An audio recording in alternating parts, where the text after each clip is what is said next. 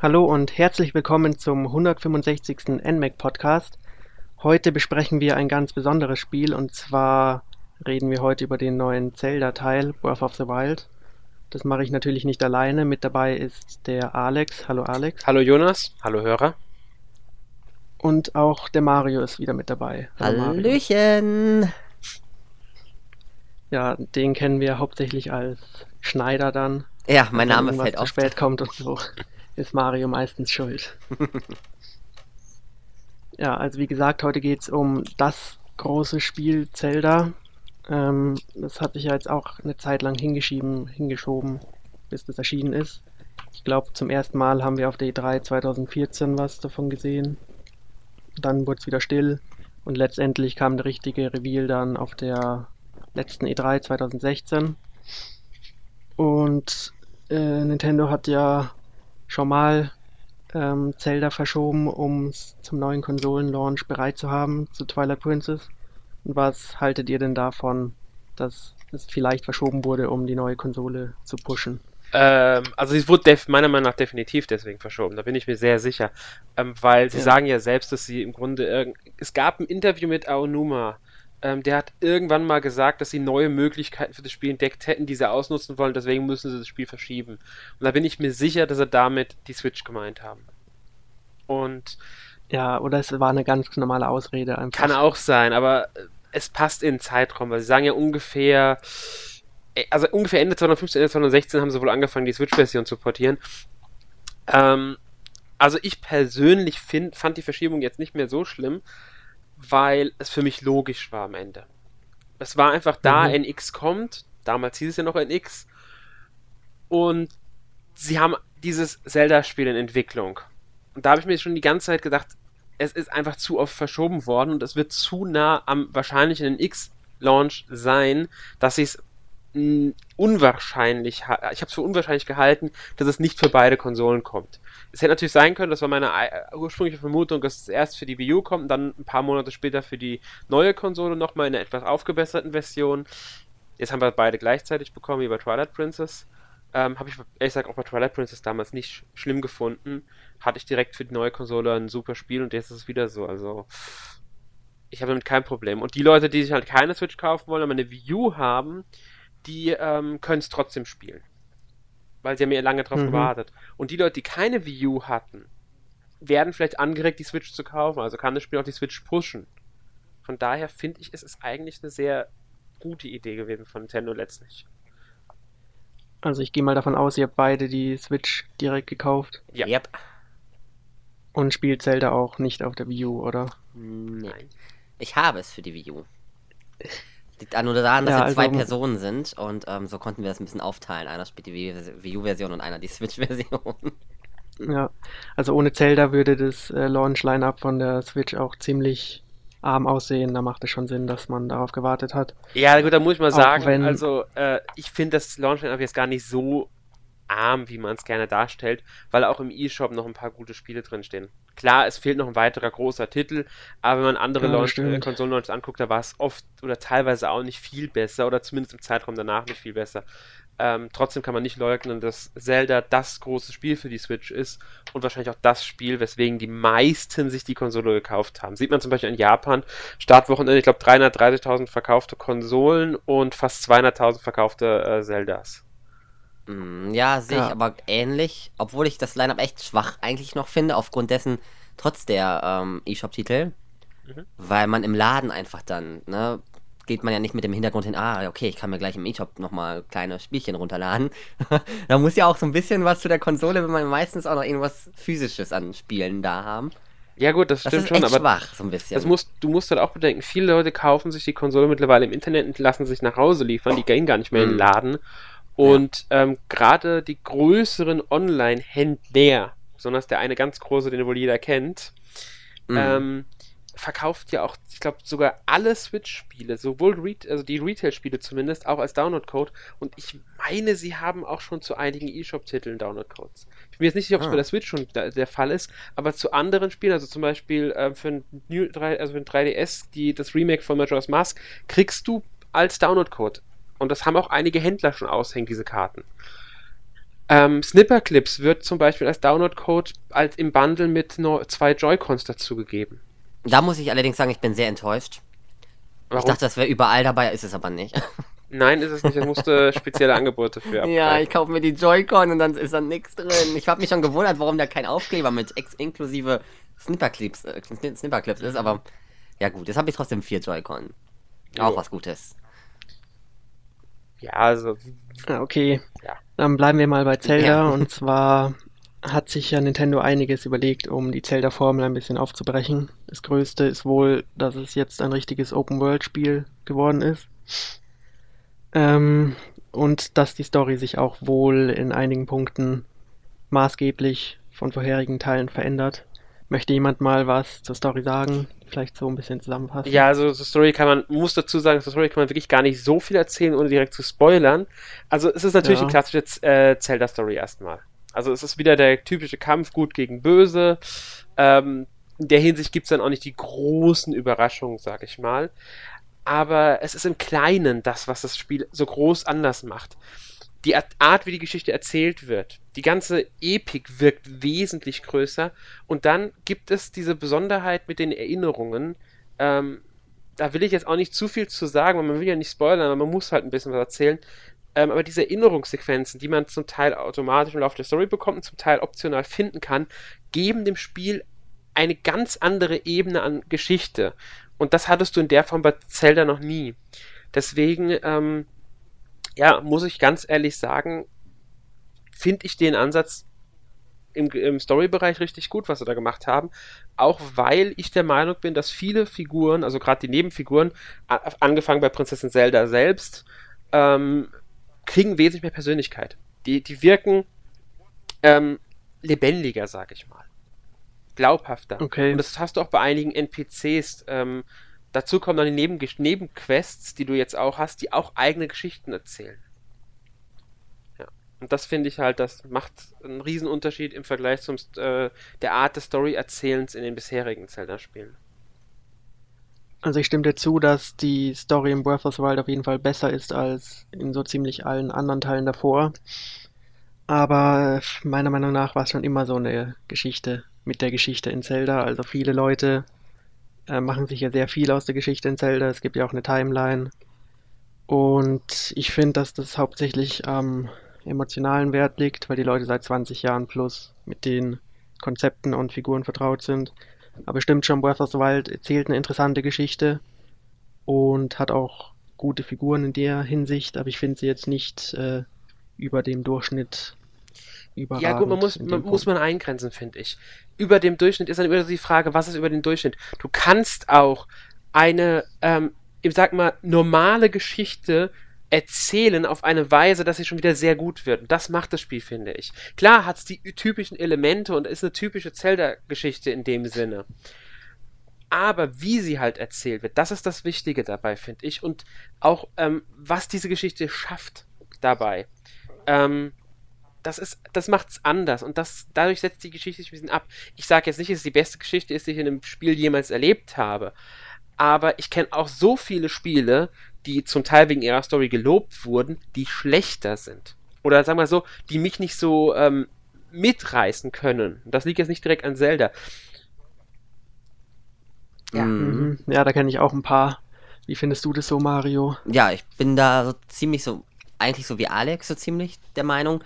Also ich finde, es ist einfach sehr stimmig zum Open-World-Ansatz auch nochmal, äh, dass die Welt, auch die Vergangenheit, man erfährt die, über die Vergangenheit ein wenig was, gerade auch das wieder mit den Erinnerungen oder wenn gewisse alte Personen ein Geschichten erzählen, davon gibt es mehrere, ähm, ohne spoilern zu wollen.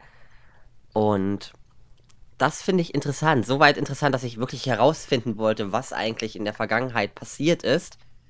Und finde auch, dass die ganzen Nebencharaktere jetzt nebenbei auch sehr gut erklären oder erzählen, was so in den 100 Jahren passiert ist, so, so leicht zumindest. Und ähm, so das aktuelle Geschehen, finde ich, kommt sehr gut rüber. Auch wenn es jetzt nicht an jeder Ecke sofort irgendwelche Zwischensequenzen gibt, obwohl es doch einige gibt. Jetzt nicht allzu viele. Finde ich aber auch ganz gut, gerade bei einem Open-World-Titel, wo man vielleicht mal weite Strecken laufen muss, wenn dann die ganze Zeit irgendwie ähm, unterbrochen wird, finde ich das nicht so gut. Und mir gefällt es sehr, sehr gut. Ich finde, ich find, das hat Nintendo sehr, sehr clever gemacht. Dass es mehr Story ist als in den anderen Zeldan zuvor, wo die, ich finde, die Charaktere stechen mehr raus. Ähm, was du schon okay. gesagt hast, wegen der Welt nochmal.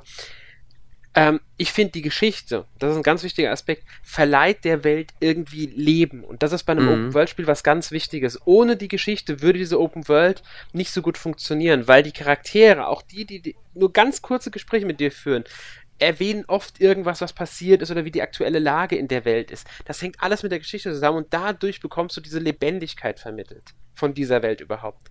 Und das ist, finde ich, auch noch so ein Aspekt, der bei Geschichte ganz klar reinzählt. Das ist ja nicht immer nur die, die reine Erzählung, die reine Handlung der Geschichte, sondern auch wie diese Geschichte ähm, in der Welt funktioniert. In, besonders bei Open-World-Spielen finde ich es halt wichtig.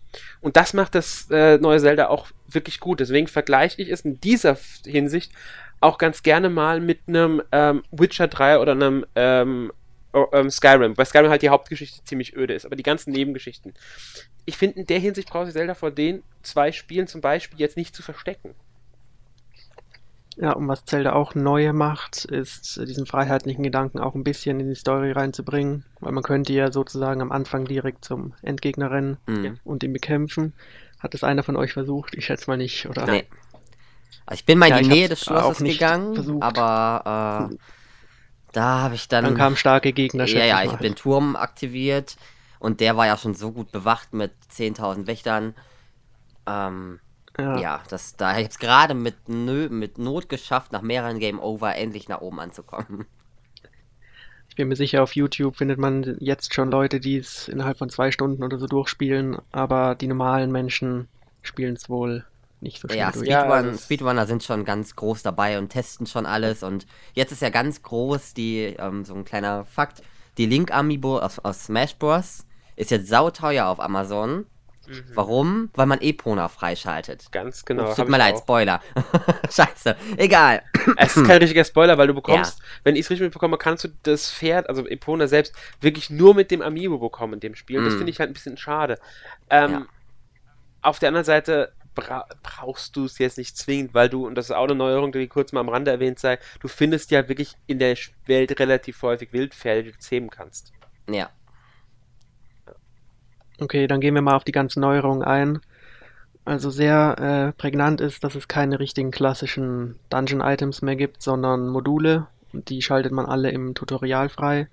Das sind besondere Gegenstände, die sozusagen die Umwelt beeinflussen, wie zum Beispiel ein Magnet, mit dem kann man metallene Gegenstände bewegen. Oder die Bomben. Oder ein Stasis-Modul, mit dem kann man Gegenstände in der Zeit einfrieren und dann wegschleudern lassen. Und nach vier Stunden hat man dann circa alle freigeschalten und kann sich dann eigentlich in der offenen Welt frei bewegen und schon eigentlich die ganze Welt für sich erschließen. Ja, also. Wie findet ihr das so? Ich finde ich find das gut, den Ansatz. Also ich finde gut, dass am Anfang das ein bisschen eingeschränkter ist. Du bist halt erstmal auf diesem ähm, Plateau ist es ja, das nennt sich ja auch so. Du bist erstmal da drin, im Grunde nur auf dem Plateau. Du kommst da nicht weg, bis du das dort abgeschlossen hast, die Geschichte. Da grenzt sich das Spiel noch ein, gibt dir aber schon eine große Welt. Und sobald du das abgeschlossen hast, wirst du in die Geschichte halt auch nochmal richtig eingeführt. Du kriegst dann viel von der Geschichte mit und dann wirst du in die Welt entlassen. Und da kannst du dann theoretisch machen, was du willst. Das ist, also, ähm, das ist eigentlich auch ganz gut. Das Einzige, was noch daran hindert, sind die starken Gegner. Es gibt in manchen Ecken einfach Gegner, die sind zu stark für dich. Ähm, die kannst du nicht besiegen, wenn du nicht die spezielle Ausrüstung hast, also nicht gute Ausrüstung hast. Und das ist halt mhm ja, aber ich finde diesen Ansatz gut und auch dass klassischen Items darauf verzichtet wird, weil sie dadurch ganz andere Möglichkeiten haben, ähm, dieses Spiel zu gestalten. Ich denke, es hätte auch funktioniert, die Open World mit den klassischen Items, aber sie hätten ähm, größere Probleme damit gehabt, die Welt offen zu gestalten, weil du hättest ja dann eventuell diesen Gegenstand gebraucht, um dort erstmal weiterzukommen, musst also erst den Dungeon machen. Und damit geht dir eine gewisse Freiheit verloren, die du jetzt halt hast. Ja. Mm, muss ich, sehe ich ähnlich. Ich bin etwas enttäuschter darüber, dass es die Gegenstände nicht gibt. Ich dachte erst, ich finde es richtig schlimm. Hab dann aber gemerkt, nachdem ich es gespielt habe, dass die Rätsel immer noch sehr individuell sind und es gibt ja auch die ein oder anderen Waffen schon zu finden. Zum Beispiel den Boomerang oder so kann man finden. Mehrere. Ja. Nur sind das halt die, sind das keine festen Waffen, sondern die findest du halt einfach irgendwo, wodurch sie dadurch auch nicht in Rätsel vorkommen. Obwohl sie manche Sachen vielleicht erleichtern können. Genau. Ähm, also du kannst in Rätseln schon, ähm, du brauchst in manchen Rätseln schon so Waffen, sage ich mal, aber du bist nicht darauf angewiesen, dass du einen Bumerang hast, du brauchst halt eine Waffe, mit der du dann, was weiß ich, ein weiter entferntes Ziel erreichen kannst. Und da mhm. ist er dann wiederum hilfreich, du kannst alle Waffen werfen in der Theorie, ja. aber einige fliegen halt besser als andere. Ja. Ja, und der Bogen ist jetzt als Kampf-Item auch genau. gut eingebunden worden. Genau, da kann man ja zum Glück auch und mehrere es gibt haben. ja auch noch das ja, das äh, Blatt, mit dem man Wind erzeugen kann, das wird auch manchmal gebraucht. Genau. Also es gibt schon noch genug Vielfalt. Echt? das habe ich noch kein Mal gebraucht. Doch, wenn ich habe es immer wieder versucht. Das ist, äh, also ich, ich kann dir sagen, du wirst später auf ein Rätsel treffen, also sonst eine Nebenquest. Ähm, da brauchst du es wirklich, weil du eins dieser Schiffe, da steht noch immer wieder mal im Fluss, stehen noch so Flöße mit Segeln. Ah, ja. Und dafür brauchst du es bei mindestens einer Quest, die ich bisher hatte, brauchte ich es zwingend. Ah. Klar, dass es dann in der Nähe rumgelegen hat, äh, aber egal. Mhm. Ähm, ja, man. Mir fehlen aber trotzdem Items. So Was? Enterhaken. Mir fehlen trotzdem noch so ein paar, also nochmal zu den Items. Ja. So, so ein paar, weiß ich nicht. Ich finde es noch zu wenig. Ich hätte es schön gefunden, wenn es noch irgendwie Auge der Wahrheit ähm, gegeben hätte, zum Beispiel. Das hätte man auch super noch mit der Open World einsetzen können, ohne dass es quasi auf einmal zwang, also dass, dass man es unbedingt braucht oder wenn man es nicht holt. Das wäre dann ja egal gewesen, ne? Ist ja, ja glaube ich, sogar in Ocarina of Time ist es ja, glaube ich, sogar auch optional, ob du es dir im Brunnen ich holst. glaube, du brauchst es für mindestens einen, eine Quest, glaube ich. Ich glaube, um den Schattentempel zu bestehen, brauchst du Ocarina of Time. Meinst du, ich glaube schon. Hä? Ich glaube, also ich glaube, man kann ohne rein, aber es wird sehr schwer. Ja, genau. Ich weiß, ja, aber ich glaube, es vereinfacht in den Tempel. Ähm, stimmt, solche Items sind natürlich schön gewesen. Auch der Enterhaken. Da hätte man ja mhm. optionale Sachen machen können, für die man das dann braucht und keine Story-Elemente. Das hätte noch ein bisschen mehr Tiefe gegeben. So haben mhm. sie halt gesagt, sie machen eine Waffentasche, in der kommen alle Nahkampfwaffen rein. Dazu zählt dann in dem Fall auch der Bumerang, eine Bogentasche und dann noch eine Schildtasche und fertig. Finde ich in Ordnung muss ich ehrlich sagen. Dazu die Module, da hast du einiges, aber ich stimme dir zu, sie hätten, das hätten sie auch als Modul machen können, den Enterhaken und das ähm, mm. Auge der Wahrheit. Das wären noch so zwei nette Erweiterungen gewesen, das stimmt. An die habe ich bisher gar nicht gedacht. Ja. Also wie Alex schon erwähnt hat, werden die Gebiete hauptsächlich durch die Gegnerstärken abgetrennt, denn das Spiel orientiert sich nicht nur daran an Rollenspielen, also richtigen Rollenspielen. Ähm, also Gegner haben jetzt richtige Lebensbalken, man muss mehr als dreimal einen Gegner treffen, damit er stirbt. Aber es gibt immer noch keine jetzt Erfahrungspunkte oder Levelaufstiege. Es ist alles recht äh, simpel gehalten. Also es gibt keine Zahlen bis auf ein Attribut pro Waffe. Also im Grunde kann man und sagen. Es ist eine nette Mischung sozusagen. Genau, man kann im Grunde sagen, was sie haben, sind äh, ein Stärkewert, der hängt von der Waffe ab, die du benutzt, entweder Bogen oder ähm, halt Nahkampfwaffe sagen wir das Nahkampfwaffe mit 24, dann machst du halt 24 Schaden beim Gegner. Es sei denn, der hat irgendein Schutz-Item, was den Schaden senkt, aber das fällt dir im Grunde im Kampf gar nicht wirklich auf.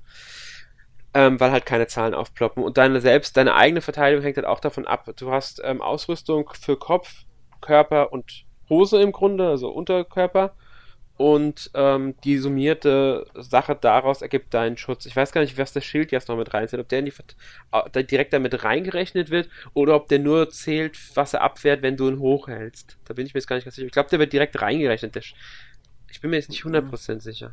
Nee, ich glaube nicht. Ich glaube, der wird nicht. nicht reingerechnet in die Kleidung. Genau, der wird nicht in den Wert reingerechnet.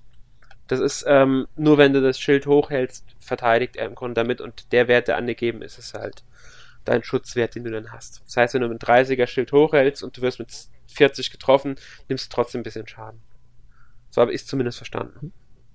Gehe ich offen aus, dass es so ist. Obwohl ich es jetzt auch noch nicht wirklich ausprobiert habe. Ich auch nicht. Aber wie Jonas schon gesagt hat, es sind halt sehr simple Sachen. Also es ist eine sehr einfache Mechanik, aber sie gibt, finde ich, dem Ganzen nochmal einen, ein bisschen Tiefe zusätzlich.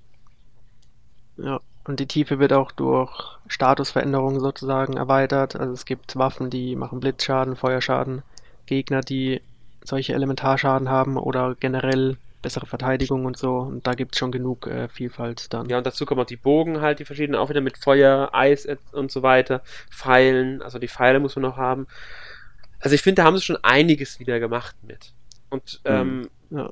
ja. was man auch nicht vergessen darf, finde ich auch ganz wichtig. Ähm, Kälteschaden. Also wenn du äh, Berge besteigst, die zu hoch sind, in denen es kälter wird, dann nimmst du Schaden, sofern du keine wärmende Kleidung oder einen wärmenden Trank nimmst. Das finde ich auch einen interessanten Aspekt. Ja, genauso wie mit Hitze. Ja, genau, mit Hitze. Aber wenn du in die Wüste zum Beispiel gehst, ähm, dann kann es zu warm werden und da musst du halt dann lockerere Kleidung anziehen. Eigentlich ein sehr simples Konzept, aber macht total Sinn, ja, es macht die Spielwelt so natürlich abzugrenzen. Ja, und irgendwie haben das gar nicht so viele Spiele, wenn man mal so drüber nachdenkt. Nee, aber Zelda hat es ja eigentlich schon früher gehabt. Da brauchtest du da einen hier den Anzug, damit du in den Todeskrater kannst. Genau. Nur jetzt halt wesentlich verfeinert und ein bisschen realistischer. Ja, und bei Goron brauchst du halt auch eine spezielle Rüstung, wenn du keinen Feuerschaden nehmen willst, weil denen ist es un unglaublich heiß. So als Beispiel. Mhm. Ja. ja, und was auch an Rollenspiel erinnert, ist die Masse an Waffen und Ausrüstung, die man findet. Also eigentlich nur Waffen und Schilde.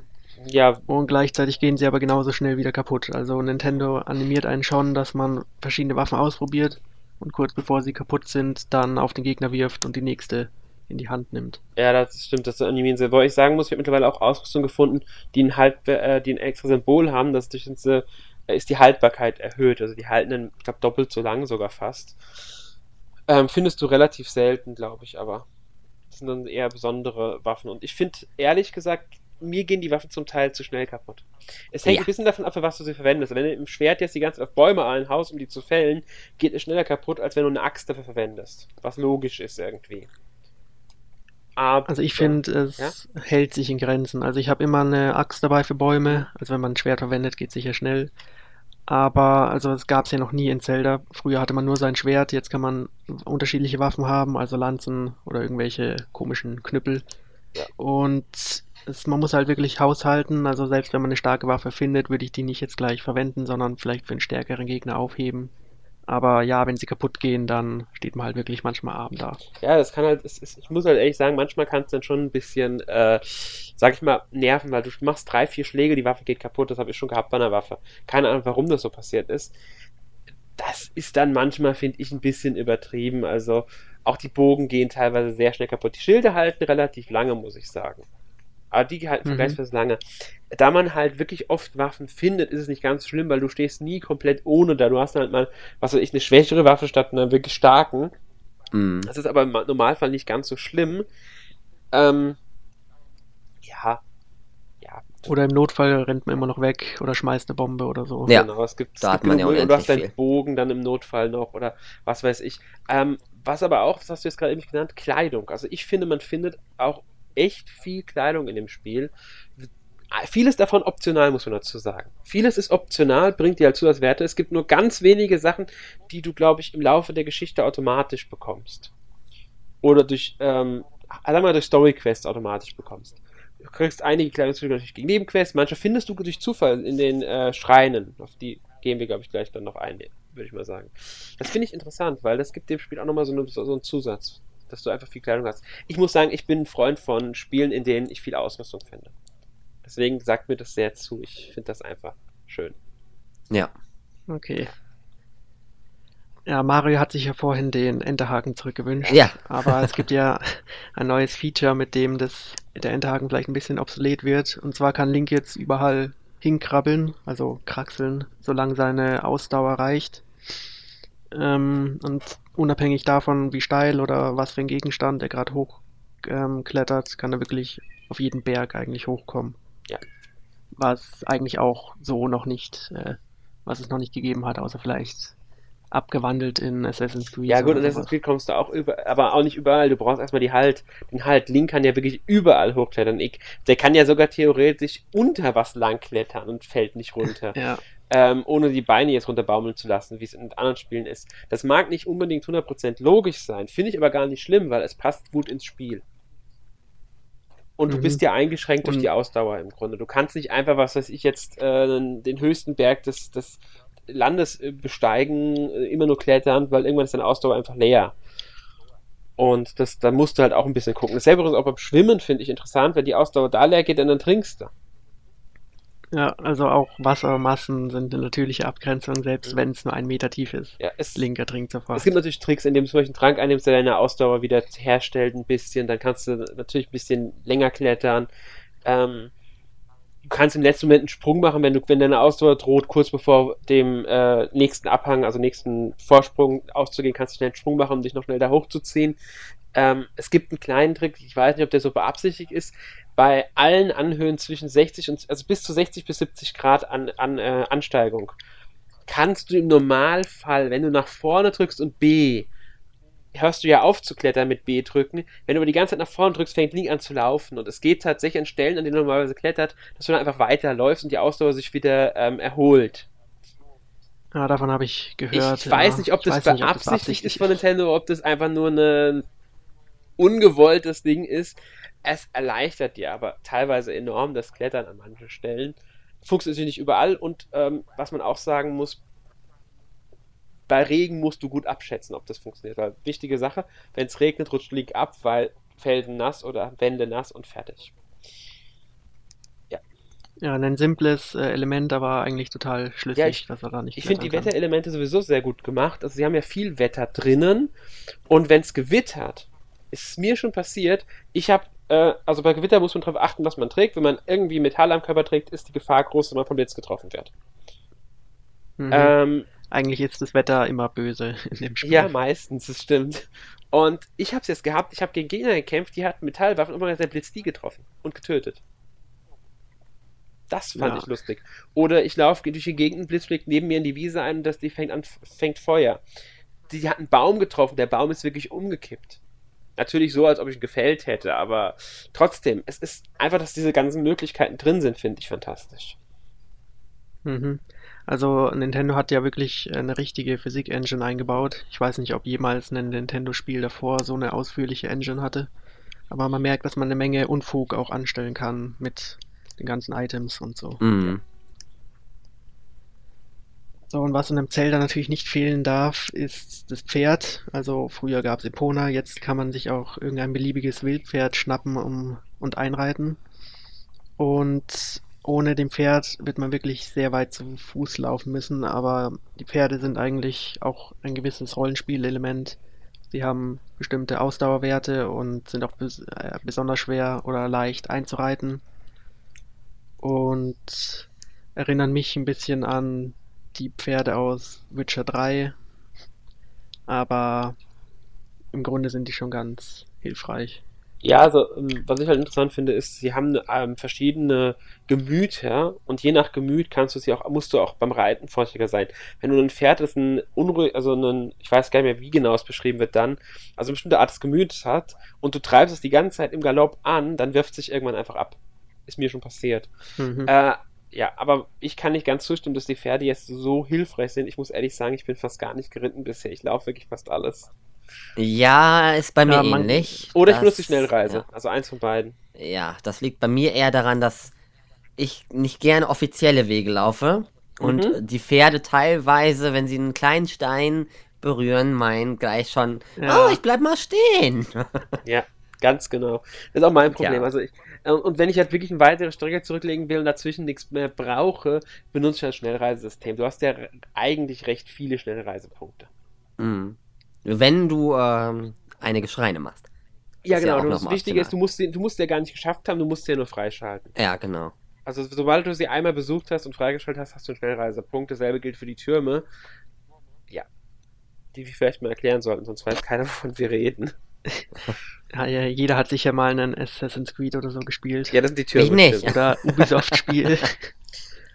Also es gibt in jedem Gebiet einen großen Turm und wenn man den erklimmt, bekommt man die Karteninformationen für das Gebiet. Und das sollte man als erstes wirklich anstreben, wenn man ein neues Gebiet erreicht, weil ohne der Karte weiß man wirklich nicht vieles, was man machen soll und so. Ja, die hm. Karte ist wirklich hilfreich. Und äh, zu diesen Türmen gibt es dann auch die Schreine. Ähm, das sind so kleine Mini-Dungeons, kann man so am besten nennen. Und bei denen gibt es halt auch jedes Mal schnell Reisepunkt. Ja. Ja, und davon gibt es ziemlich viele. Ich glaube, 70 oder Nein, 80 120. Stück. 120, ja. 120. 120 ja. sind es bestimmt. Ja, und die basieren entweder auf einem netten Rätsel oder einem Kampf. Ja, es gibt auch einige, und, die ja, oder, ähm, im Grunde, wenn du sie erreichst, hast du schon bestanden. Einfach weil. Ja, das, das finde ich manchmal komisch. Weil das Erreichen weil so schwierig ist, angeblich. Dass sozusagen die Truhe nochmal mit einer Ladezeit verbunden ist. Ja. Dass man in den Schrein runterfährt und ein bisschen komisch, aber okay. Ja, ich meine, ich, ich verstehe schon, wieso es so ist, weil ähm, du, du, du, hast halt den Weg zum Schrein, du musst den Fre Schrein irgendwie freischalten.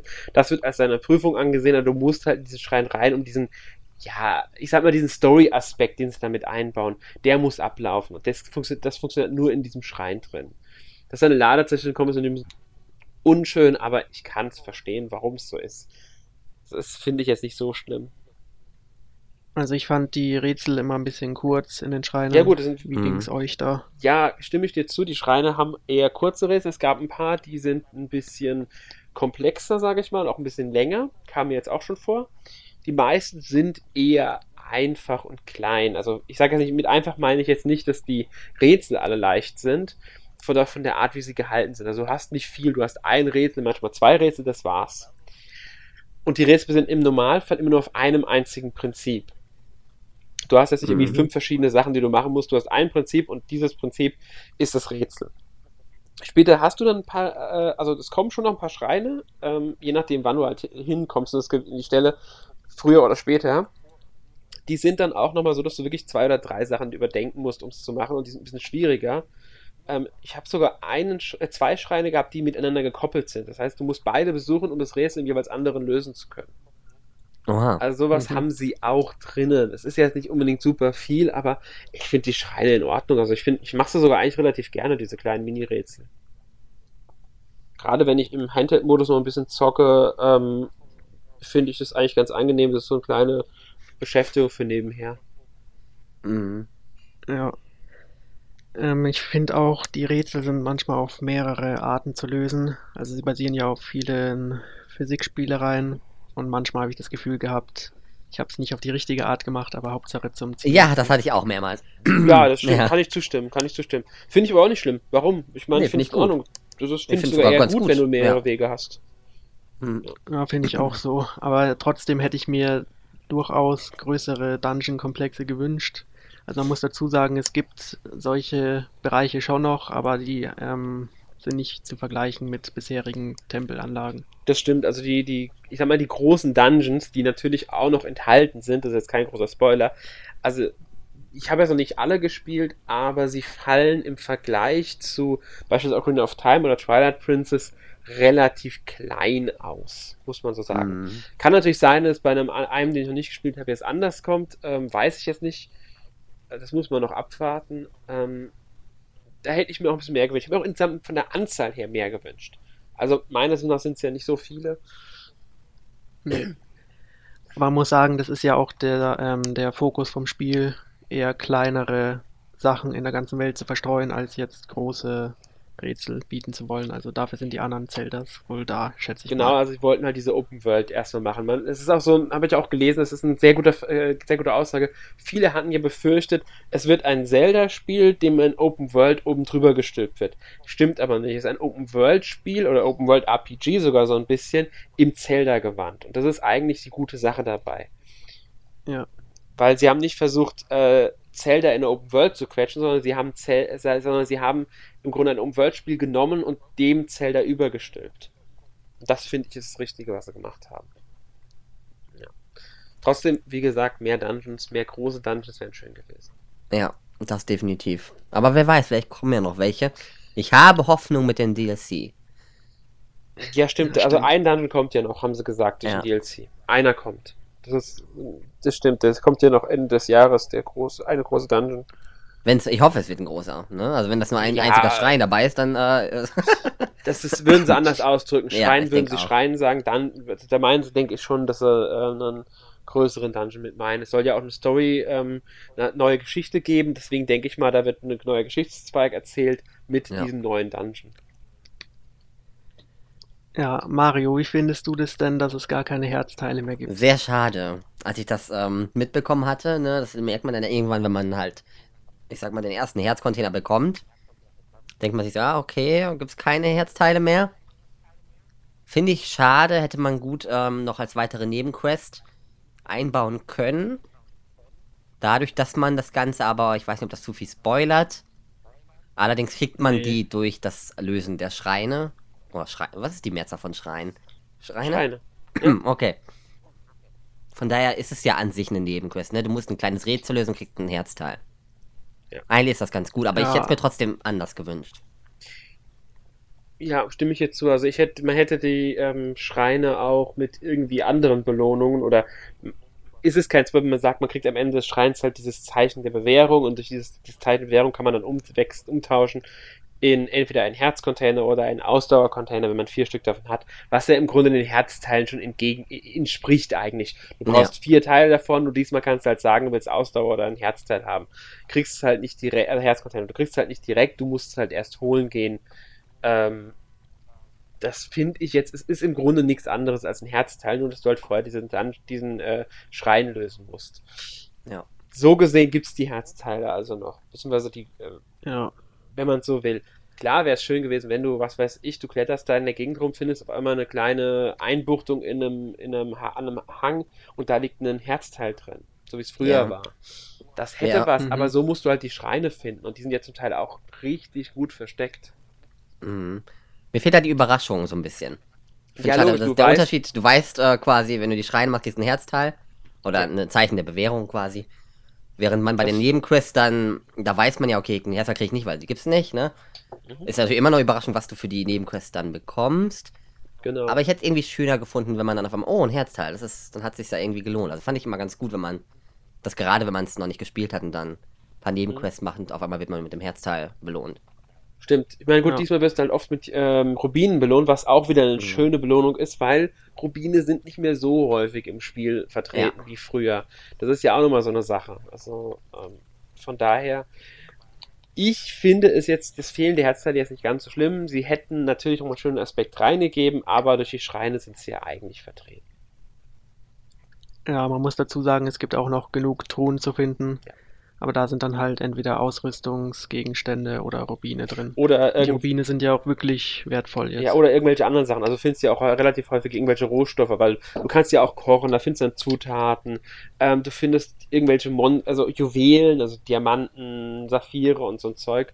Ähm, ja. Von daher, also es findet sich schon sehr viel und deswegen finde ich es, wie gesagt, ja gerade das Kochen, finde ich, hat eine sehr, ist ein sehr wichtiger Aspekt, weil du brauchst ja irgendwas, um deine Lebensenergie wieder aufzufüllen. Und gleichzeitig ist es auch ein sehr interessanter Aspekt, weil es echt viele Rezepte gibt. Du kannst da wirklich viel rumexperimentieren. Mhm.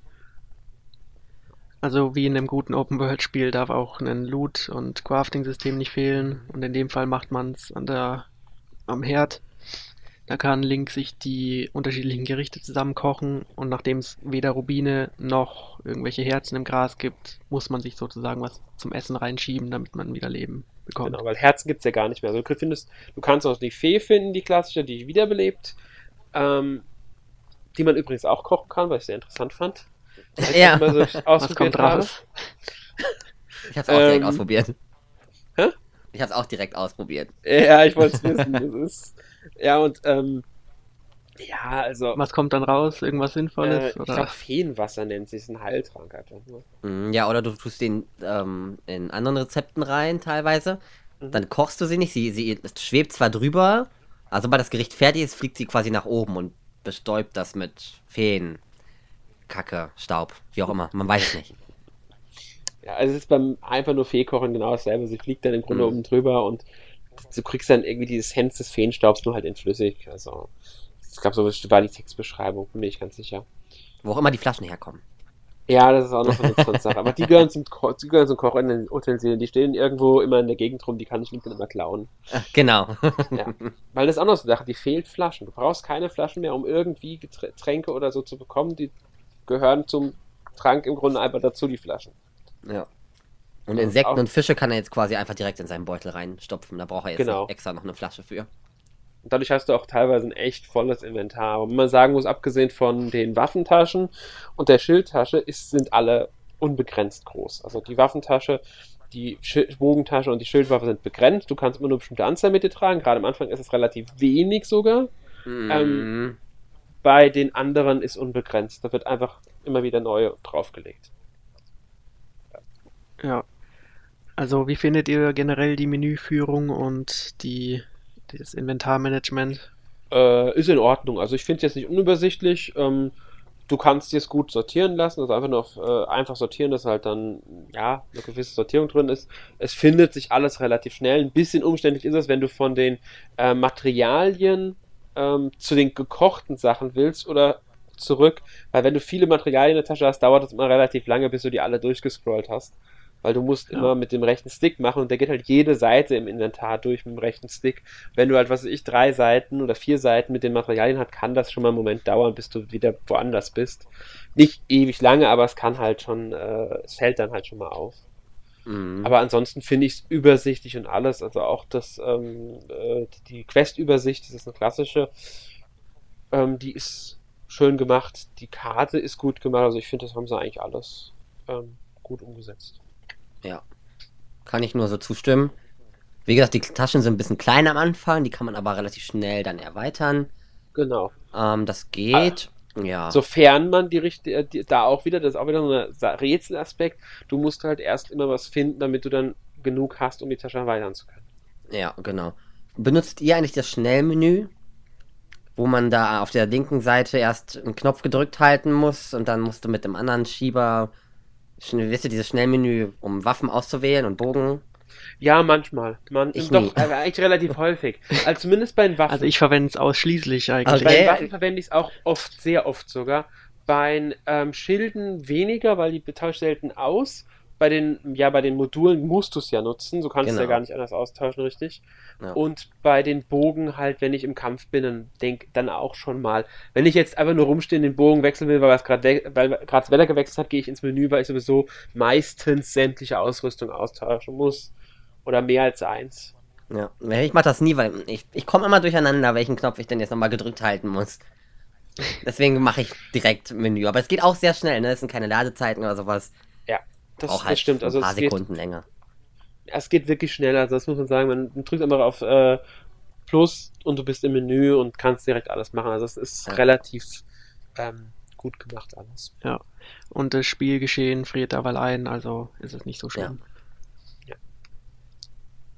Und was auch recht neu ist, haben wir auch schon erwähnt, ist die Existenz von richtigen, also ganz richtigen Quests mhm. und Nebenquests. Und also es gibt schon ziemlich viele davon, also NPCs, die in der Gegend rumstehen, kann man ansprechen, dann erzählen die einem irgendwas über ihre Probleme und dann darf man deren Quests erledigen. Wie findet ihr denn die Vielfalt der Quests? Also ich habe, also die, die ich bis jetzt äh, erledigt habe, laufen schon meistens auf Sammeln und Bringen hinaus. Nur die Geschichte drumherum war interessanter, sonst war es eher noch nicht so abwechslungsreich. Nein, also es stimmt, es gibt viele Quests mit bring mir zehn davon oder ähm, ja, töte den und den Gegner für mich, das stimmt. Ähm, es gibt ein paar Quests, die sind anders, sag ich mal. Da wollen die dann zum Beispiel ein Foto von einem Gegner haben oder sowas. Finde ich auch nicht schlimm, weil es letztlich auch wieder das Sammeln ist. Ähm, ja, es gibt ein paar wenige, die weichen davon nochmal ab. Also die, die sind nicht sehr häufig, aber sie weichen dann im Grunde ab. Mm, ähm, ja. Ja. Aber ansonsten finde ich sie ja, gar okay, nicht. Dann habe ich vielleicht bisher nur die falschen angenommen. Ja, es sind nicht so viele, muss ich sagen, die abweichen. Also die meisten, hast du schon recht, sind wirklich so, bring mir so und so viel davon. Manchmal ist es dann relativ einfach, weil du sowieso so viel davon dabei hast. Das ist mir schon häufiger passiert. Ähm, ist halt so eine Sache. Manchmal sind es halt auch, ja, äh, etwas and anders geartete Aufgaben, sage ich mal. Ja, sind ganz gut verpackt, glaube ich, finde ich. Also ich hatte jetzt noch nicht genau. so oft dieses Ganze, wo du bring mir einfach nur irgendwelche Äpfel oder so, hatte ich noch gar nicht. Ich hatte aber schon so, bring mir ein Pferd. Ich meine, rein theoretisch ist das auch Sammeln. Ja, ähm, also oder mein, bring mir eine Waffenausrüstung aus dem, aus dem Schloss oder so sollte ich, aber genau. nicht gemacht. Oder es gibt halt auch eine Quest zum Beispiel, da will halt jemand ähm, eine bestimmte Waffe sehen. Das ist dann auch nichts anderes als Sammelquest. Richtig, ja. Ähm, sie, was man halt sagen muss, bei vielen dieser Sammelquests fällt es dir dann auch mal nicht auf, weil sie wollen nicht zehn oder so, nur eins. Bring mir einmal ein Stück Luxuswild als Beispiel. Oder bring mhm. mir einen Röstapfel. Das sind dann so simple Sachen, sage ich mal. Ähm, das das finde ich in Ordnung. Es gibt auch so Sachen wie von wegen, ähm, such mir jemanden. Oder, ähm, ja, ich hätte jetzt eine Quest, da muss ich einen bestimmten Gegenstand verfolgen im Grunde und dann ähm, herausfinden, wo es landet zum Beispiel. Ich habe schon, schon eine Schleichquest, bei der ich nicht entdeckt werden durfte, als Beispiel. Solche Sachen. Jetzt muss ich, ich muss jetzt, habe jetzt eine Aufgabe, da muss ich ein Rätsel lösen im Grunde. Ich muss etwas herausfinden, warum etwas Bestimmtes passiert, muss ich herausfinden den Grund und dann dafür sorgen, dass es im Grunde nicht mehr passiert. Ja, ja und dann. Also insgesamt was wolltest du Ja, sagen? und dann ist halt der Punkt, was Mario schon gesagt hat, sie sind meistens wirklich gut verpackt in Geschichten. Deswegen fällt dir das ähm, Sammeln gar nicht mehr so schwer, äh, so sehr auf, sage ich mal. Und das finde ich halt dann, ja.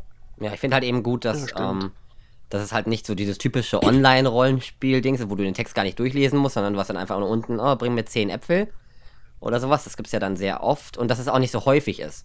Sie hätten ja auch sagen können, sie machen häufiger Sammelquests weil so viele Nebenquests sind es ja auch nicht, ne? Es sind schon einige. Also es sind schon mhm. einige. Ich habe ich hab eine ganz, ganz schön lange Liste mittlerweile Nebenquests Aha. erledigt und auch noch einige offen.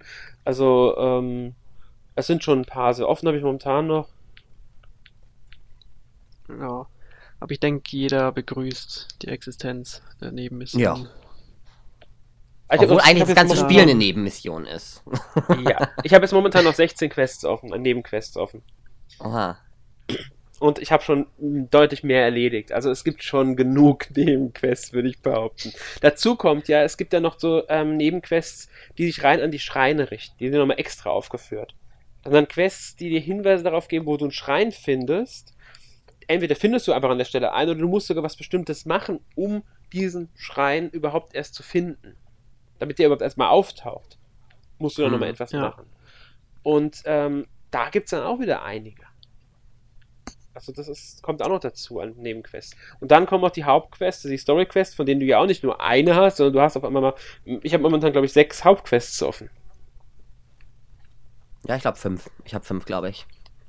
Also das ist, ähm, ja, klar, die, einige davon bleiben fast das gesamte Spiel durch bestehen einfach. Trotzdem, es ist etwas, was du machen musst im Grunde und äh, da finde ich halt, macht das Spiel schon viel richtig. Ja, also Nintendo gibt einen sogar die Auswahl bei der Hauptquest teilweise. Ja, also du, du bist da sehr frei. Also zum Beispiel bist du komplett frei in der Wahl, welchen Dungeon du wann machst von den Hauptdungeons. Kannst du selbst entscheiden, gehst du erst dahin, gehst du erst dorthin oder doch lieber woanders hin. Das ist mhm. nach Open World Prinzip dir überlassen und das ist richtig so. Ja, dann gehen wir doch mal auf die technischen Aspekte des Spiels ein. Ähm, ganz also kurz, ich würde gerne mal auf die Atmosphäre ja. vorher eingehen, weil die finde ich dann auch noch wichtig vom Spiel. Ja, gerne. Die Atmosphäre, ähm, was ich persönlich finde, ist, dass Breath of the Wild eins der atmosphärischsten Zelda-Spiele ist, die es bisher gab. Das liegt natürlich stark an diesem Open-World-Ding und es, wodurch es dann einfach unglaublich ähm, viel gibt. Du wirst in diese Welt reingezogen, finde ich so richtig. Und die Art, also das, was du da mitbekommst, ja Story-Aspekte auch, sorgt dafür, dass das eine richtig lebendige ähm, Welt ist. Ähm, es ist auch so ein interessanter Aspekt, weil es sind Sachen drin in der Welt, die anders sind, die sie aber sehr gut einfügen und gut dazu passen und die Atmosphäre zusätzlich unterstützen. Die Wächter ja. zum Beispiel. Und das finde ich oh. ist so ein Aspekt, der sehr gut gelungen ist. Da muss man dazu sagen, trägt auch der Soundtrack mit dazu bei. Also zu der Atmosphäre so ja. ein bisschen. Äh, und die, das Wetter natürlich auch, weil allein weil wir müssten bei, bei enorm Starkregen einfach mal durch die Gegend marschieren, das ist, kann unglaublich atmosphärisch sein, je nachdem, wo du unterwegs bist gerade.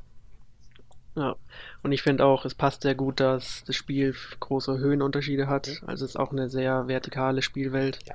Und wenn Link, der gefühlt kleiner ist als jemals zuvor, dann an irgendeiner Felswand hängt, äh, ist das schon eine sehr gute Atmosphäre. Ja, oder wenn du einfach mal auf einem hohen Berg stehst, ähm, was weiß ich, gehen Schloss Hyrule guckst und dann siehst, wie die Sonne aufgeht oder untergeht. Das ist Wahnsinn ja. Mhm. teilweise, die, was du dann ähm, an, an, von der Welt überhaupt erstmal siehst, du begreifst, wie groß die Welt ist und das ist, das kann einige richtig, richtig geile Momente können dabei erzeugt werden. Man hat ja auch eine richtig gute Weitsicht und sieht sofort bestimmte Fixpunkte, wo man noch hin kann, zum Beispiel den Todesberg oder immer das Schloss in der Mitte. Ja. Da weiß man sofort, was man noch alles erwarten wird. Ja. Ja. Kommen wir zur Technik. Ähm, genau, kommen wir zur Technik. Wie gesagt, ein Open-World-Spiel kann auch ein paar Probleme mit sich führen, was zum Beispiel die Framerate oder die Texturqualität angeht. Auch wenn ich sagen muss, dass die ähm, Framerate Drops zwar präsent sind, aber mich jetzt eigentlich nicht wirklich gestört haben. Ja, ja also stimme ich jetzt sehe ich genauso. Sie sind da. Also es gibt bestimmte Gebiete, da wird es vielleicht ein bisschen schlimmer, aber es ist jetzt nichts, was das Spielerlebnis wirklich beeinflusst. Genau, also ich muss sagen, mir ist es an keiner Stelle wirklich extrem aufgefallen. Störend schon mal gar nicht. Ähm, an manchen Stellen ist es mir sogar erst nur ganz schwach aufgefallen und oft fällt es gar nicht auf, weil es einfach nicht vorhanden ist. Also ich finde, ähm, dass es für einen Viewport, das muss man wirklich sagen, es ist letztlich ein Viewport, was sie auf die Switch gebracht haben. Ja. Läuft das Spiel wirklich sehr, sehr gut und das, soweit ich weiß, in 900p bei 30 Bildern. Ähm, klar, viele würden jetzt sagen, äh, nur 30 Bilder, muss 1080p mit 60 Bildern haben. Letztlich ist es ein Viewport, das darf man nicht vergessen. Deswegen sind ja auch Sachen wie ähm, HD Rumble nicht integriert, weil es halt auf der Wii U nicht gegeben war. Und, ähm, aber ich finde, das Spiel sieht dafür, wie es aussieht und ähm, was es macht, finde ich, läuft es unglaublich gut. Mhm. Ja. Hättet ihr lieber einen realistischeren Grafikstil gewünscht oder lieber so wie es jetzt ist in der Comic-Schiene? Ähm, nee, ich bin, ich bin zufrieden. Ich finde die, ich finde den Stil sehr schön an sich. Es passt gut. Ich weiß gar nicht genau. Eigentlich hätte ich schon, also, hm, ist schwierig. Ich mag, ich mag auch den Twilight Princess Stil. Allerdings ja. muss ich sagen, bin ich eigentlich zufrieden mit dem Stil. Also ich, da wir schon längere Zeit wissen, wie der Stil ungefähr sein wird, war man mhm. darauf eingestellt. Das ist so ein Aspekt. Ja. Deswegen hat man schon länger nicht mehr über ein wirklich realistisches nachgedacht.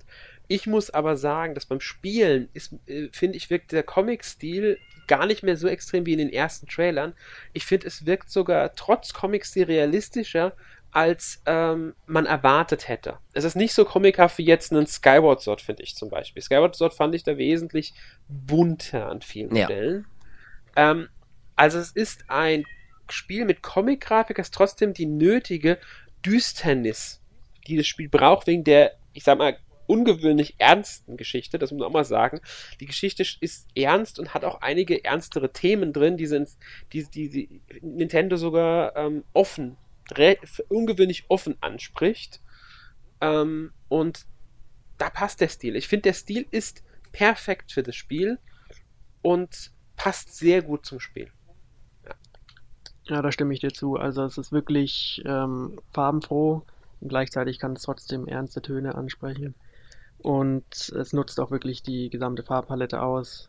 Und Twilight Princess fand ich dagegen jetzt eher ziemlich matschig und grau. Allerdings muss man dazu sagen, ähm, es nutzt die Farbpalette aus, ohne bunt zu wirken, ohne knallig bunt zu wirken. Das ist der wichtige ja, Aspekt. ist auf keinen dabei. Fall ein Wind Waker oder so. Ja. Es ist ja. Es passt einfach sehr gut. Besonders genau, die Welt, finde ich, ist ähm, gar nicht so comichaft. Also, genau. Also, es wirkt sehr realistisch teilweise sogar.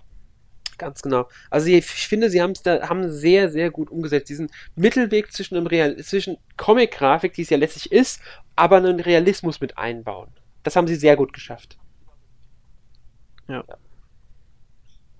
So, und die nächste bahnbrechende Neuerung, zumindest für Nintendo, ist ja die Sprachausgabe in Zelda. Also ja. es gibt jetzt tatsächlich punktiert vertonte Sprecher, auf Deutsch auch. Aber die, meiste Zeit wird man noch mit Textboxen vorlieb nehmen. Ähm, also eine ziemlich nette Mischung. Oder was meint ihr so? Ähm, also ich finde erstmal gut, dass sie sich für Sprachausgabe entschieden haben, schon lange verplädiert. Dass Link jetzt selbst nicht spricht, finde ich nicht schlimm. Das ist halt einfach so. Ich persönlich hätte kein Problem mit, wenn sie jetzt Link auch als Persönlichkeit vermarkten würden mal. Aber das wird wahrscheinlich nie passieren. Finde ich auch richtig. Nee. Ähm, ich für mein Gefühl finde es gar nicht so wenig, was da gesprochen wird. Was vielleicht aber auch daran liegt, dass ich halt bestimmte Sequenzen, optionale Sequenzen, ähm, gezielt gesucht habe eine Zeit lang und dadurch auch schon sehr viele von denen gesehen habe.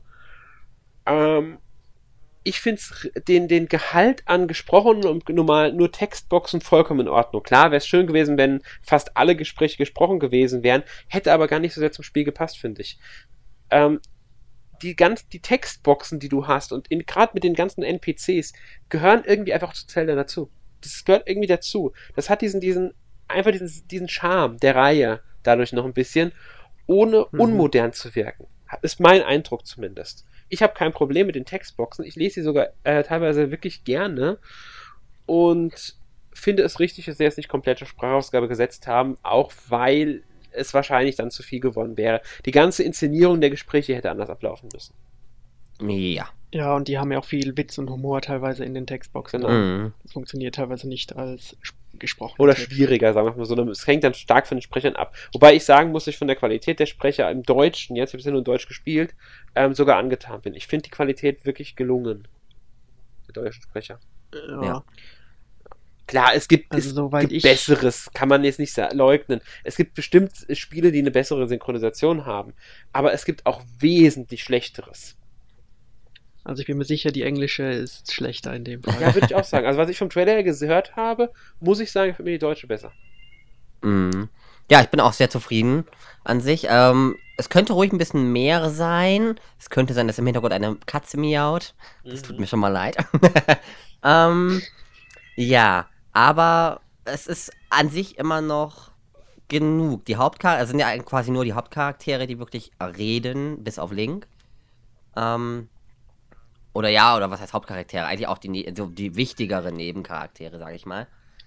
Mm, Ich habe aber auch kein Problem mit Textboxen. Ich finde Textboxen teilweise angenehmer zu lesen. Ich kann mich dann mehr konzentrieren darauf. Beim Gesprochenen, wenn ich Spiele spiele, wo, wo quasi nur gesprochen wird, lese ich meistens trotzdem die Untertitel mit, einfach damit ich es besser verstehe. Oder mich mehr, ja, ich weiß nicht. Manchmal überhört man dann ja auch irgendwie was. Von daher finde ich das absolut in Ordnung. Von den, von den Stimmen selber finde ich es auch sehr, sehr gut gemacht. Ich stimme übrigens zu, ein paar Sequenzen hätten noch eine Sprachausgabe verdient gehabt. Einfach Mhm. um der Sequenzen mehr Bedeutung zu geben. Also es gibt Story-Sequenzen tatsächlich, die ohne Sprachausgabe daher äh, äh, sind. Da hätte ich mir dann eine gewünscht. Das Ja. ist, das, da stimme ich sogar zu. Also, ähm, es ist nicht viel, aber da hätten sie ruhig noch ein bisschen mehr machen können. Ja, aber zumindest ist der Schritt jetzt mal getan und Nintendo wird mit Sicherheit in der Zukunft die Sprachausgabe nicht mehr äh, rausnehmen, weil das wäre schon komisch. Nee, kann ich mir auch nicht vorstellen. Es sei denn, sie machen nochmal irgendwann ein 2D-Zelda äh, für Ja, dann wird's interessant, Das aber mal muss man schauen. abwarten, weil Und so, und meiner Meinung nach äh, unglaublich gelungen ist die restliche Vertonung vom Spiel. Also der Titel hat ja schon Wildnis im Namen so ein bisschen. Und das merkt man auch wirklich an der Umgebung. Man hört viel von der Wildnis, Tiere oder einfach nur der Wind in den Gräsern. Und klassische Musik gibt es zwar trotzdem, aber durch diesen reduzierten Einsatz gibt sich meiner Meinung nach eine ziemlich gute Mischung, die maßgeblich zur Atmosphäre dann beiträgt. Kann ich dir nur zustimmen. Also ich finde die- das, was am Soundtrack drin ist, fantastisch. Aber ähm, er wird sehr schön eingesetzt auch und gibt dir die Möglichkeit, einfach auch die Welt zu erleben. Und das finde ich halt ähm, äh, fantastisch einfach. Das gehört, passt zum Ja. Spiel. Genau so muss es bei dem Spiel sein. Also es gab nichts Besseres, wenn man einfach auf dem Pferd oder zu Fuß unterwegs ist und dann ganz langsam irgendein Piano oder so einsetzt. Da merkt man erst, dass davor die ganze Zeit Stille gewesen ist. Also es Mhm. dudelt nicht immer irgendein Overworld-Theme im Hintergrund. Genau, und das ist angenehm. Das ist, so muss es einfach sein in so einem Spiel. Richtig, genau. Finde ich auch super. Es gibt nur einen einzigen Sound, der mich nervt. Den habe ich aber ausgestellt. Das ist ein Ja. gewisser Sensor. Der, Ja, gut, Ah, ich habe den aktiviert, weil durch den Sensor findest du halt Ja, dieses gewisse Element sehr schnell und es gibt einige, ähm, die würdest du sonst nicht finden, sage ich jetzt schon. Die übersiehst du einfach zu schnell, weil die versteckt Mhm. sind. Das ist, ich hatte jetzt zum Beispiel, aber Nintendo weiß, ja, ja, Nintendo weiß, glaube ich, dass es nervig ist, sonst hätten sie die Abstellfunktion nicht eingepackt. aber ich habe jetzt zum Beispiel einen gefunden, der war tatsächlich in einer Wand, die ich wegsprengen musste. Du findest den nicht, wenn du diese Wand nicht wegsprengst.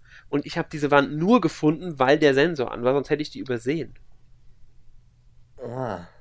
Ja. Ja, und ich habe auch schon welche hinter einem Wasserfall gefunden. Nur mal so als Anmerkung. Du siehst ihn nicht, wenn du nicht weißt. Du siehst nicht mehr, dass du hinter den Wasserfall kannst.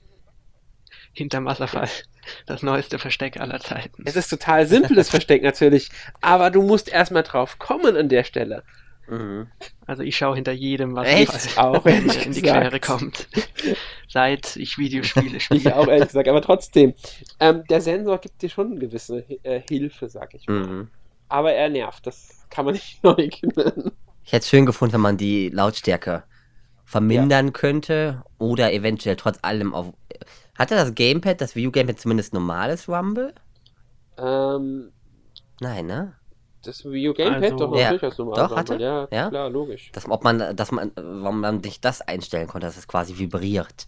Ja, gut, aber dann hätten die Vibrationen anders ausfallen müssen als, im, als die normale Vibration des Spiels. Und ich weiß nicht, ob die U dazu mm. fähig ist. Ja. Bei, dem, bei der Switch wäre das garantiert möglich durch HD Rumble. Ja. Ähm, was aber auch möglich wäre, warum kann man nicht einfach den optischen Sensor einschalten? Du hast neben der, neben der Minikarte ein Symbol, das dir diesen Sensor anzeigt. Ja.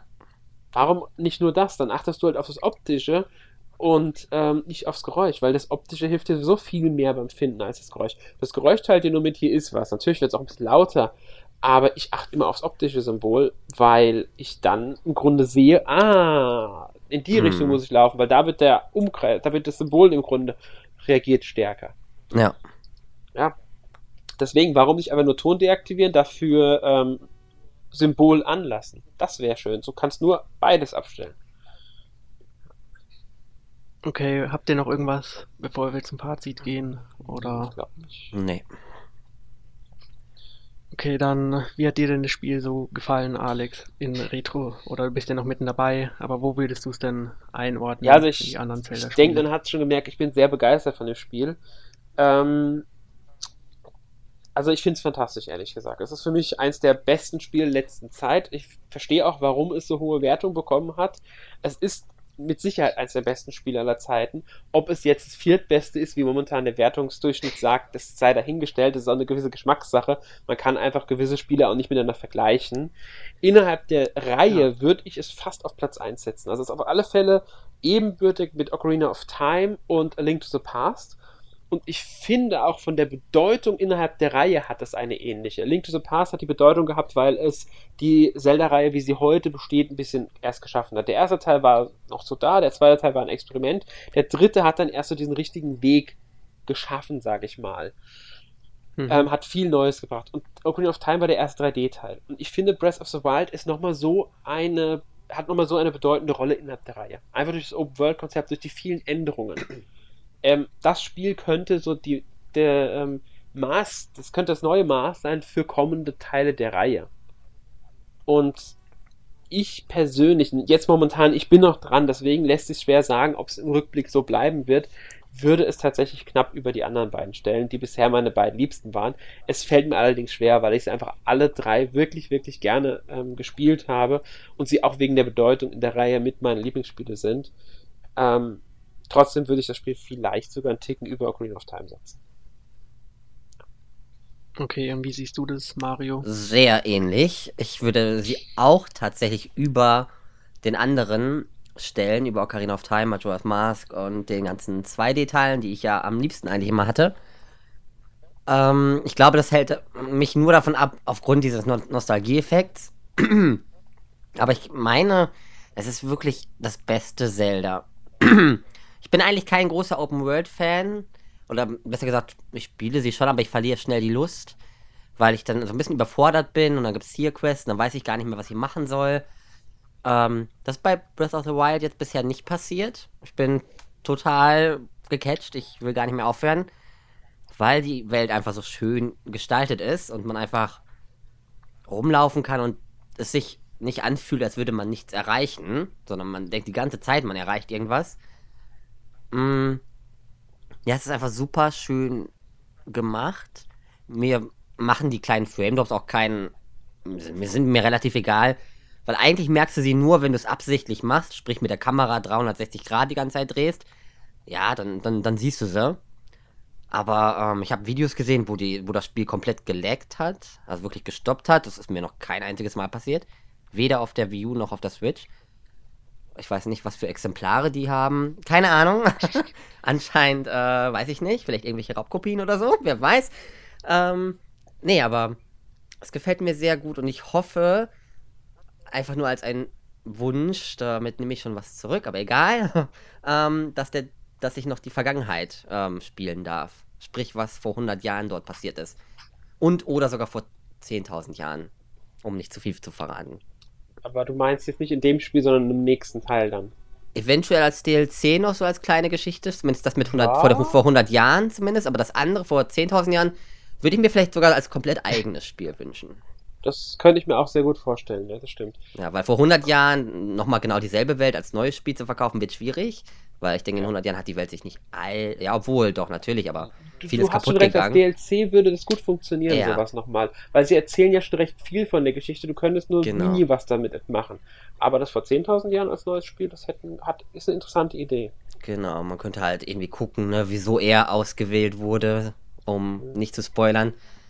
Vielleicht gibt es dann da ein paar Dungeon, die er meistern muss, Prüfungsdungeon und so weiter und dann halt storytechnisch. Das fände ich ganz schön. Aber ja, aber Fazit nochmal, ich bin begeistert und ja. Hab's aber auch noch nicht durch, von daher habe ich noch meinen Spaß für sehr, sehr, sehr lange Zeit. Ja, mir geht's ähnlich. Also ich bin natürlich auch noch nicht äh, beim Ende und würde es auch ganz oben bei den anderen 3D-Zeldas mit einreihen. Vor allem, äh, wie Alex schon sagte, finde ich auch, dass es einer der größeren Schritte jetzt wieder ist, die die Zelda-Reihe gemacht hat, wo sich sicher auch das ein oder andere Spiel dran orientiert wird. Ähm, und es wird sehr interessant zu sehen, wie Nintendo jetzt in der Zukunft weitermachen will mit der Reihe. Ob sie jetzt, sie müssen ja eigentlich bei Open World im Ansatz irgendwie ein bisschen bleiben, aber ob sie drumherum dann irgendwas Neues wieder schaffen, wird sehr interessant zu sehen dann. Da muss ich auch sagen, es, es wird sehr schwer für Nintendo, finde ich, da jetzt nochmal eine Steigerung zu machen. Also ich denke, aufs nächste große 3D-Zelda werden wir lange warten. Mhm, obwohl ich ein bisschen Angst habe. Ich hoffe, sie orientieren sich halt wirklich an, an Breath of the Wild so ein bisschen. Aber man kennt auch Nintendo, dass sie meistens einfach sagen, ja, wir machen was komplett anderes. Und am Ende ist dann der Shitstorm groß, Ja. zu sagen, ja, das ist überhaupt nicht so wie das andere. Ne? Also jetzt wäre ein Zeitpunkt für das Majora Mask Ja. äh, Äquivalent sozusagen. Ja, so was komplett Kann- anderes. Ich habe meine Befürchtung, aber wer weiß. Aber Zelda hat mich noch nie enttäuscht eigentlich. Von daher wird es mir wahrscheinlich auch gefallen, wenn es ein ganz anderes Zelda wird. Also man Ja. muss sagen, Aonuma hat mal im Interview angedeutet, dass ein, 3 ein, ein 2D-Zelda für die Switch nicht ausgeschlossen wäre. Also es könnte gut sein, dass sie das nächste Zelda-Spiel, je nachdem wie lange sie am 3DS noch festhalten, ähm, statt für den Handheld für die Switch kommt und dann halt so ein Spiel ist wie ähm, A Link Between Worlds, nur halt ein bisschen an die Ko Möglichkeiten der Konsole angepasst. Würde ich begrüßen. Ich liebe die Ja. 2D-Teile. Ja, ich fände es auch nicht schlecht, Ja. weil es wäre, es ist im Grunde, die, die Handheld-Zeldas kann man immer als vollwertige Zeldas, die aber so zwischen den großen Episoden stehen, Mhm. bezeichnen. Und das fände ich vollkommen in Ordnung, wenn sie den Weg gehen, weil es wäre was ganz anderes. Das wäre kein direkter Nachfolger von Breath of the Wild. Das wäre einfach ein neues Zel 2D-Zelda und das muss man trennen. Deswegen, das fände ich in Ordnung. Aber wenn sie nochmal ein 3D-Zelda machen, muss ich zustimmen, dann muss es eigentlich wieder in die Richtung Breath of the Wild gehen. Es geht nicht anders. Alles andere wäre ein Rückschritt. Ja, also ich glaube nicht, dass der nächste Teil so lang für die Entwicklung braucht. Also ich glaube, im Breath of the Wild hat die Technik am meisten gebraucht und die Engine und so. Und vor allem das erste richtige HD-Zelda. Weil jetzt sollte die Engine stehen, dann sollte es schneller gehen. Aber man weiß ja nie, was Nintendo wieder so für Jahre in Anspruch nimmt für ein Zelda-Spiel. Ja.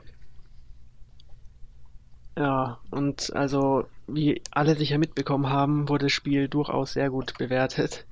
Und was ich ein bisschen schade finde, ist, dass es fast mehr Schlagzeilen über die Qualität des Spiels gibt als über das Spiel selbst. Also es gibt 100 News darüber, wie viele Zehner oder Hunderter es bekommen hat und wie hoch es jetzt im Metascore ist, als jetzt darauf einzugehen, warum denn das Spiel da oben ist. Ja, das stimmt. Aber es ist auf jeden Fall sehr gut. Und man kann sagen, es ist verdient da oben. Ähm, die Gründe liest man halt in den Tests. Also man muss wirklich sich mit den Tests beschäftigen. Dass die News nicht immer drauf eingehen, ähm, muss ich jetzt mal als News-Schreiber auch ein bisschen verteidigen. Du hast nicht die Möglichkeit dazu, nochmal drauf einzugehen in News. Das ist nicht die Aufgabe der News. Die Aufgabe der News ist, darüber Ja, zu klar. informieren. Wer genaueres wissen will, muss sich halt die Tests anschauen. Und dass sowas newsmäßig wichtig ist, liegt auch daran, dass die Leute es lesen wollen. Die Leute wollen nicht jeden Test aufrufen, die lieben es, wenn du eine Übersicht postest, bei der dann zehn Tests im Grunde die Wertung da steht. Das freut die Leser. Ja. warum sind es dann wie Metacritic so erfolgreich? Das muss man mal so sagen. Ja, trotzdem, die Wertungen sind verdient. Auf jeden Fall. Ja. So, was habt ihr denn gespielt außer Zelda in der letzten Woche? Ähm, ich habe äh, ein bisschen Fire Emblem Heroes noch gespielt. Mache ich manchmal noch ganz gerne. So zwischendurch. Ähm, ein bisschen Shovel Knight. Mhm. Ähm, also ich habe mir die, die, die Komplettedition da gekauft auf der Switch. Weil ich es noch nie gespielt habe. Bin noch am ersten Teil dran. Also im Original Shovel Knight. Macht mir Spaß. Erinnere mich halt an alte Zeiten, als ich selbst noch auf dem NES die alten Jump'n'Runs gespielt habe. Ist lange her. Ein bisschen Nostalgie halt. Ähm, ansonsten. Auch auf der Switch? Oder? Ja, ja, ich spiele Ich habe sie jetzt gekauft für die Switch jetzt, weil ich habe es bisher noch nicht gekauft. Ich, ich, ich habe die komplette Edition halt gekauft, aber ich kenne es noch nicht. Noch gar nicht. Ähm, ja, und dann. ja. Äh, ach ja, genau, ich habe auf dem 3DS noch so ein Spiel gespielt. Ich komme gerade nicht noch Brave Dungeons oder so ähnlich heißt das, glaube ich. Ähm, das ja, ist ein Dungeon Crawler. Muss, mehr kann man dazu nicht sagen, das ist ganz nett. Ja, ja und für, fürs NMAC habe ich auch gerade noch ein Spiel getestet. Ähm, und zwar Room in the Night Sky. Das ist im E-Shop zu haben. Äh, schaut euch den Trailer an, dann könnt ihr ungefähr ahnen, was es ist. Äh, den Test könnt ihr dann irgendwie die nächste Zeit, das nächste Tage oder so lesen. Ich weiß nicht genau, wann er jetzt online geht. Muss ich mal nachgucken. Ähm, und ja, äh, es ist so schlecht, wie es aussieht. mehr muss ich Sehr jetzt, diplomatisch. Mehr muss ich dazu nicht sagen. Ja, ich gebe es Wort an Mario weiter. Okay. Ja, ich habe nur Switch gespielt die letzte Woche tatsächlich. Ich wollte eigentlich noch Horizon auf der PS4 spielen. Hatte ich mir kurz vor der Switch gekauft. Bin ich noch nicht zugekommen. Ähm, werde ich wahrscheinlich auch in der nächsten Zeit nicht. Sonst habe ich Zelda natürlich gespielt, relativ viel. Ich habe sehr viel One-to-Switch in den letzten drei Tagen gespielt. Ich hatte die Freitag frei und war Donnerstagabend weg, Freitagabend weg und Samstagabend weg. Jedes Mal bis in die Nacht One-to-Switch und Bomberman. Ja, äh, es gefällt mir sehr, tatsächlich. Ich, auch wenn es in den Kritiken nicht ganz so gut ankommt, ich kann es auch irgendwo verstehen. Viele Minispiele funktionieren einfach nicht vernünftig. Aber es macht trotzdem sehr viel Spaß. Gerade wenn man es ein bisschen mit Humor nimmt und nicht gleich sagt, oh, ich habe verloren, weil das Spiel nicht reagiert. ähm, ja, ich habe eigentlich nur Zelda, One to Switch, Bomberman R und ähm, Fast Race, ne, Fast RMX gespielt. Dann habe ich die Demo zu Dragon Quest Heroes gespielt. Und Snipper Clips, aber da bin ich schon nach dem zweiten Rätsel in der Demo. Hatte ich keine Ahnung, was ich machen sollte. Ja, da waren so komische Ballons. Ja, das ist, die musst du zum Platzen bringen. Ja, ich habe mich ja drauf. Achso, mit Scharfkante. Ah. Du musst, du musst einen von beiden zu einer Spitze machen so. und der muss dann im Grunde Dinger kaputt machen. Ja, ach so. Indem er so zwischen der Wand und sich selbst einklemmt. Ach so, ja gut, das habe ich nicht verstanden und dann habe ich die Demo beendet. Oder besser auf Überspringen gedrückt und dann war die Demo schon vorbei. Es ist so ein simples Rätsel. Ich bin draufgesprungen, ich habe versucht, sie auf die andere Seite zu ziehen. Aber gut. Ja, sonst habe ich nicht wirklich viel. Nee, sonst habe ich nichts gespielt. Na gut. Also ich habe eigentlich auch nur Switch gespielt. Also meistens Zelda und sonst ähm, ein kleines Rhythmus Rhythmusspiel namens Voss, schätze ich mal, dass man es ausspricht. Ich glaube, spricht man immer das ja. aus.